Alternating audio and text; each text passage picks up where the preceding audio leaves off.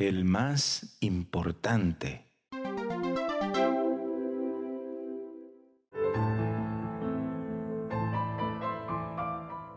Evangelio según San Marcos, capítulo 9, versículo 33 al 37.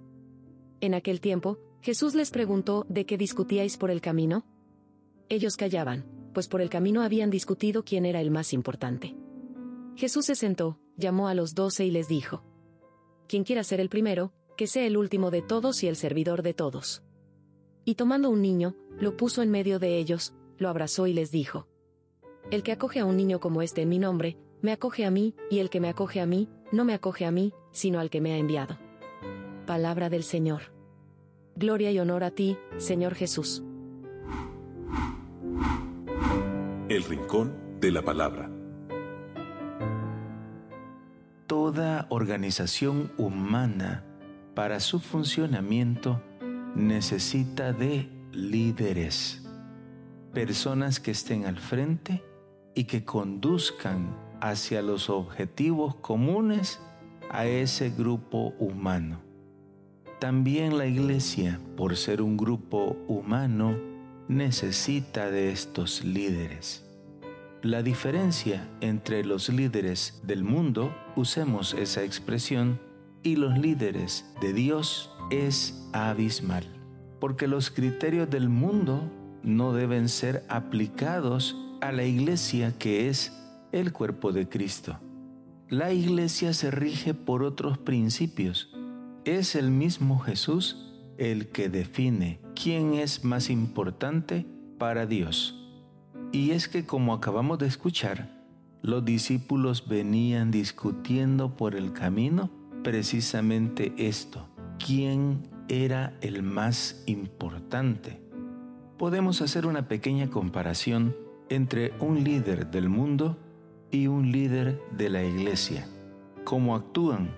¿Cuál es su perfil? Bueno, imaginemos una empresa en donde el gerente general está en un lugar privilegiado, está en su oficina, con aire acondicionado, con personas que le auxilian en su trabajo, una secretaria, una ordenanza, y él está ahí dando órdenes.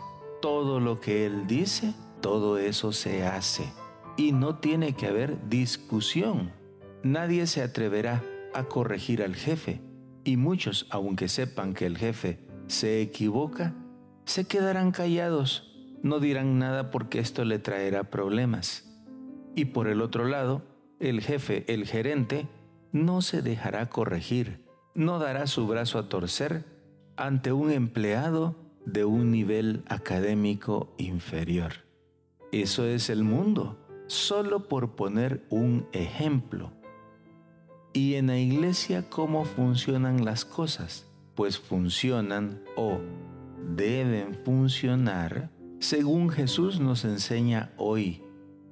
Interesante cómo Jesús claramente les dice, quien quiera ser el primero, que sea el último de todos y el servidor de todos.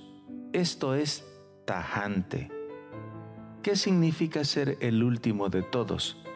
significa sencillamente que los líderes en la iglesia tienen que deponer sus privilegios.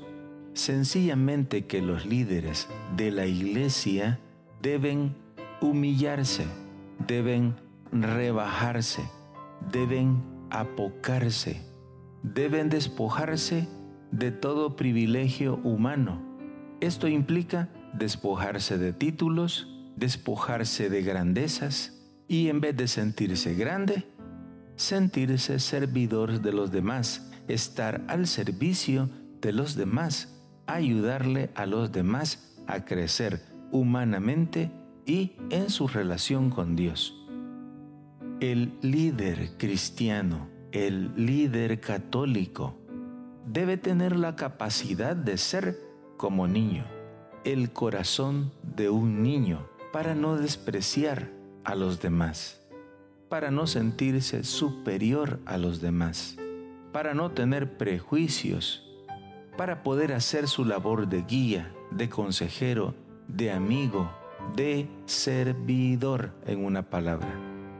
porque los líderes en la iglesia no son jefes. Los líderes en la iglesia son servidores.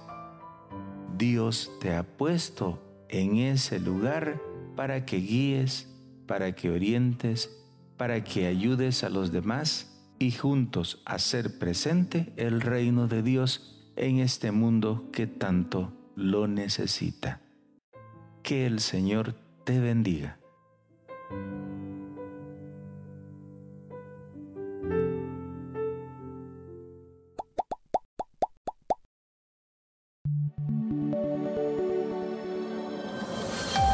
Comunidad Católica Virtual. Beato Carlo Acutis ruega por nosotros.